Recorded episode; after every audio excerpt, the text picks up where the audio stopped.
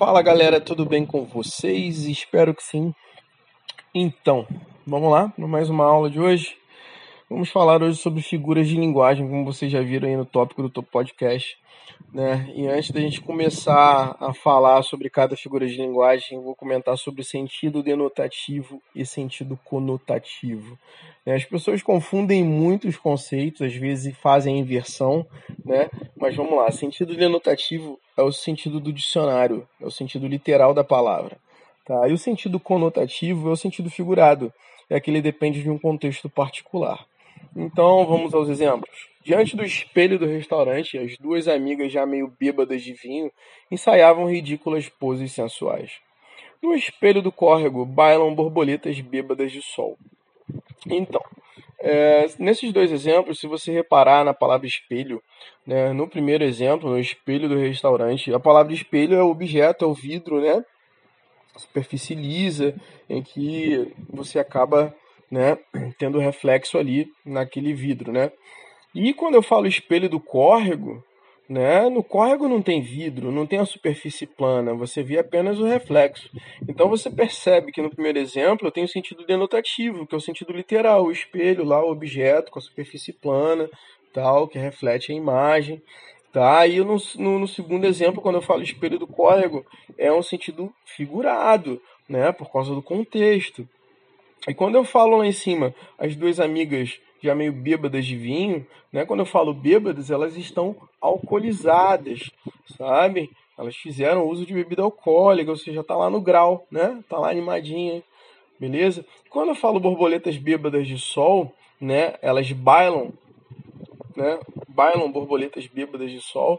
É, é, elas não estão ali alcoolizadas, sabe? Elas não estão ali dançando, beleza? É que o voo delas é meio desengonçado, sabe? Então é diferente, beleza? Eu estar tá lá em cima, né? Quando a pessoa tá bêbada, ela também tá desengonçada. Então você tem essa comparação aí, beleza? Então o sentido denotativo é o sentido literal, tá? Usual do dicionário. E o sentido conotativo é o sentido figurado, depende de um contexto particular. Então vamos lá. É, a primeira, a primeira figura de linguagem que eu vou falar aqui para vocês é a comparação tá? É, consiste em estabelecer entre dois seres ou fato uma relação de semelhança. Então eu vou pegar, vou pegar a característica de um e vou colocar no outro. Então eu tenho uh, A como semelhante a igual a que nem B, né? Então A e B são dois objetos, duas coisas, o que você pode imaginar aí, o que for. Eu vou ter sempre o como, o semelhante a, porque eu vou atribuir a característica de um e vou colocar no outro. O dia voa como um pássaro e os pássaros voam como os dias. Né? Então eu estou atribuindo aí a característica do dia no pássaro e do pássaro como os dias, beleza? Então eu pego aí a questão do, do voo do pássaro ser veloz, né? E atribuo essa característica a ele, ao dia e vice-versa. Tá? Então, vou ter sempre esse, essa expressão como, semelhante, igual a, que nem, tá? Uma comparação, beleza? Metáfora. Cara, metáfora, eu não sei porque o aluno ele tem uma dificuldade enorme em conseguir entender a metáfora. Então, eu vou tentar explicar aqui, tá? O que, que seria uma metáfora de uma maneira bem mais simples para depois vocês pegarem exemplos mais complexos aí e tentarem enxergar o que é uma metáfora, tá? É, quando eu emprego uma palavra num sentido diferente do usual, tá?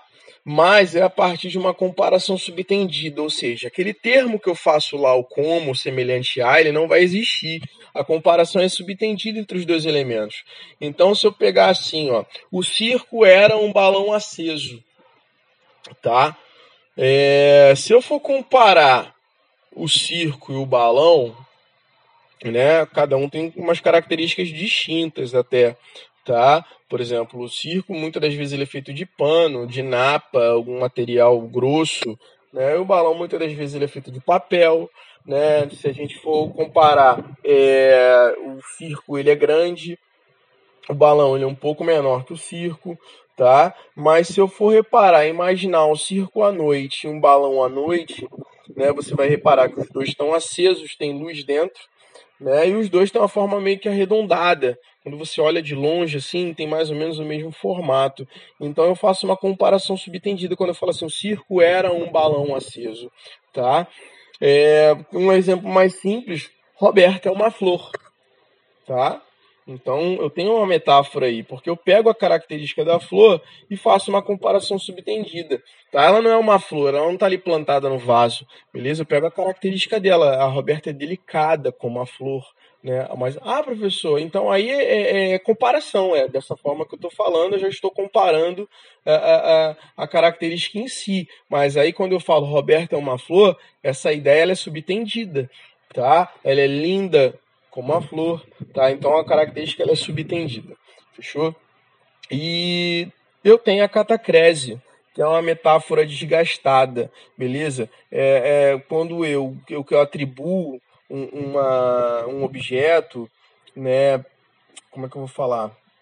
Consiste em denominar algo, um objeto, uma ação, o que for, usando impropriamente uma palavra que por não haver outra mais adequada, a gente acaba utilizando. Né? Por exemplo, cabeça do alfinete. Né? O alfinete tem cabeça? Com olho, boca, nariz, não. Né? Mas a gente atribui porque não existe uma palavra.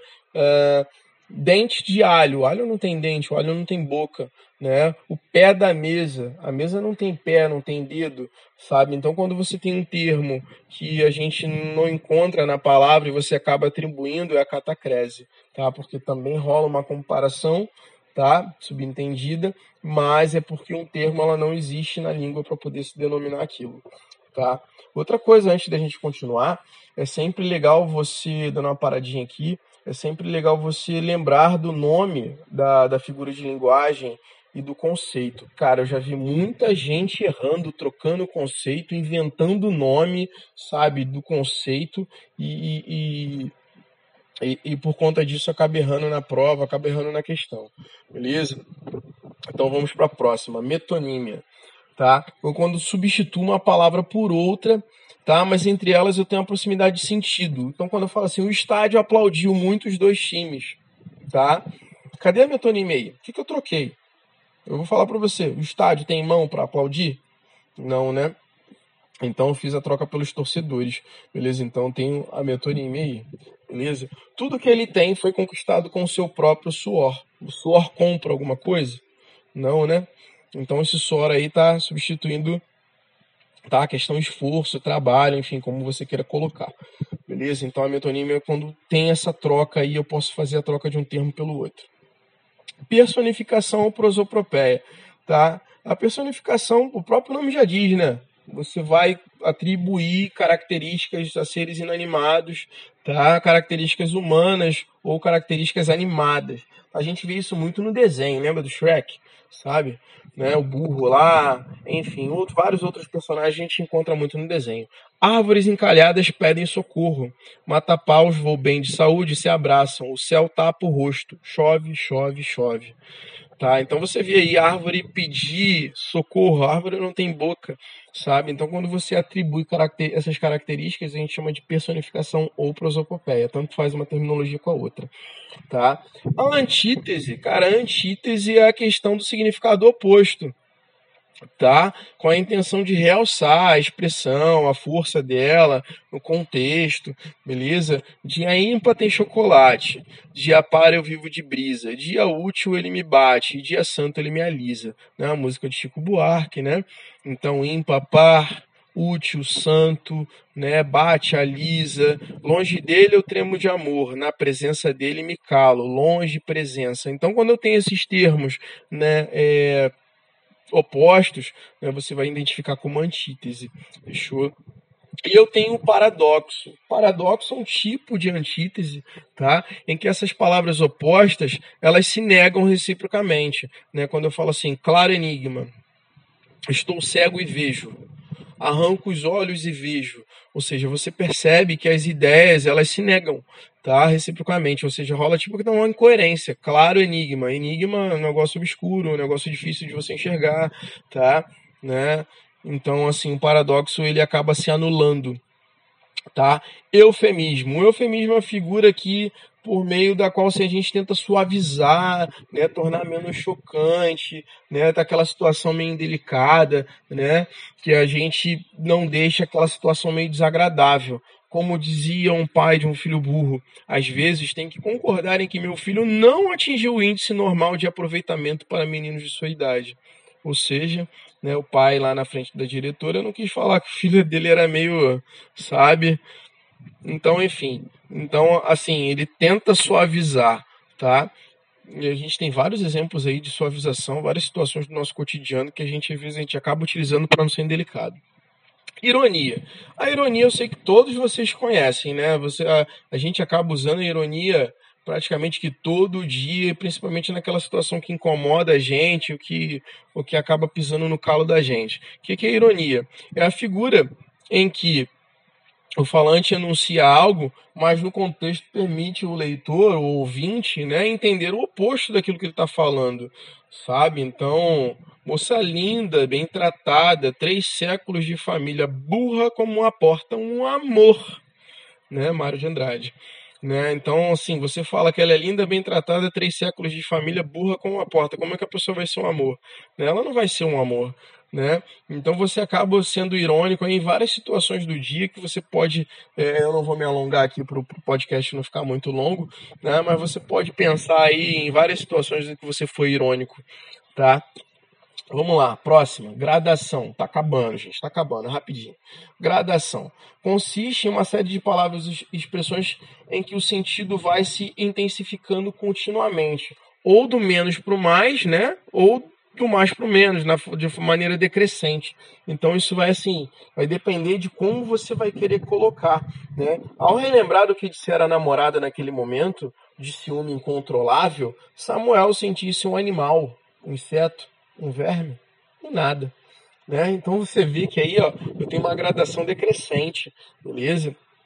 Seu Irineu pisou num prego e esvaziou apanhou um resfriado, passou a pneumonia, da pneumonia passou o estado de coma e do estado de coma não passou mais.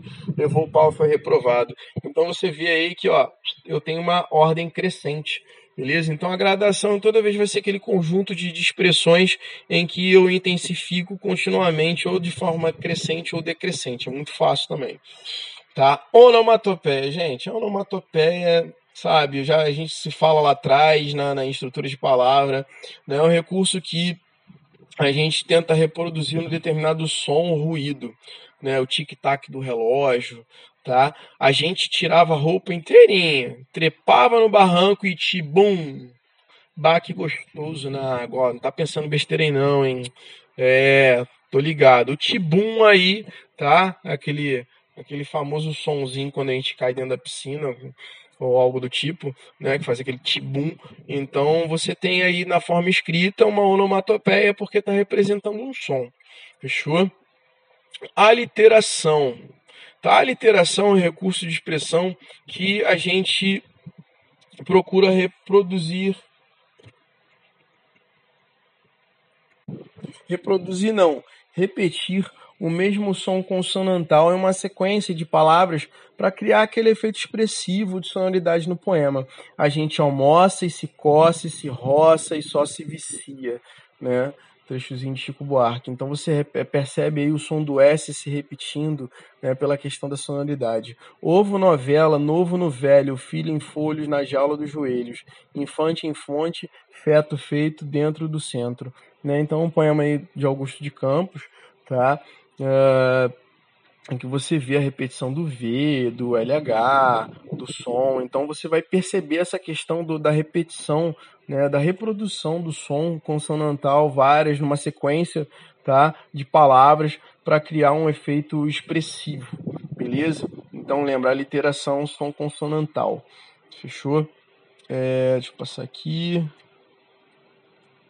Sinestesia.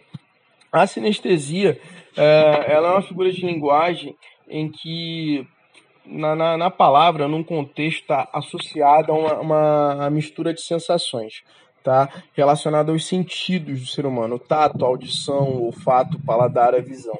Então, na, naquele contexto, você vai ver uma expressão tá? que vai estar tá sempre relacionada a alguma sensação, beleza? Então, sua voz soava docemente pelo salão principal. Então, você tem a questão aí do soar, né, fazer o barulho da audição, docemente, tem a questão do paladar, doce, né? A visão fria da morte tomava conta de todos nós, né? A visão, o próprio nome já diz, né? Visão, tem a questão da visão, do olhar, a fria, a questão do paladar, tá? o cheiro doce da infância estava naquelas fotos, sabe? Aquele momento de você estar tá agora na quarentena, é, revendo aqueles álbuns de família e tal. Então, o cheiro doce da infância estava naquelas fotos. Então, o cheiro, né, tem a questão do olfato, né, o doce, a questão do paladar, né, porque lembra um pouco aí na, na questão da nostalgia, enfim. Então, sinestesia lembra sensação. Antonomásia ou perífrase tá? Então tem a substituição de um nome por outro, para uma expressão facilmente identifique. Então tá lá, o poeta dos escravos, né, Castro Alves, é o autor de Navio Negreiro. A cidade luz brilhava naquela memorável, naquela noite memorável, né? Então a cidade luz aí é Paris, para quem não sabe. Né? Então quando eu consigo fazer essa troca por uma expressão que identifique aquilo, tá? Diferente lá de cima do que eu falei anteriormente, beleza? Dá uma volta aí via definição né? Ver o contexto é bem diferente da metonímia, tá? Cuidado aí. A assonância. Lá, se a literação, né, eu poderia ter falado junto, né, mas eu sou assim mesmo, esquenta a cabeça não. Se a literação é o som consonantal, a assonância é o som vocálico, tá?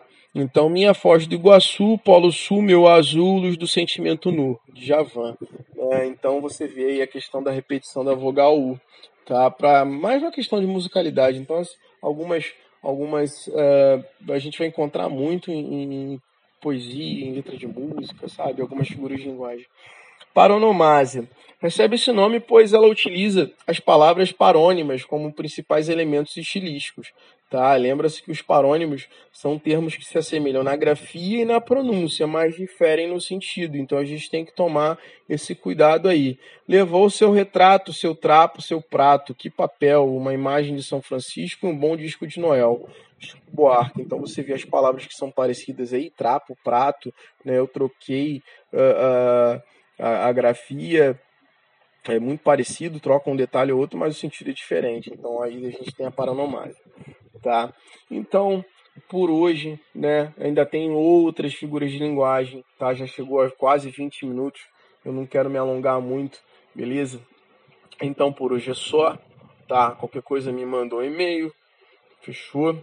Se você é, é, tiver alguma dúvida aí, viu a, a, o podcast até o final, me manda um e-mail lá com a sua dúvida, tá? Falou, até a próxima, valeu, um abraço, fui.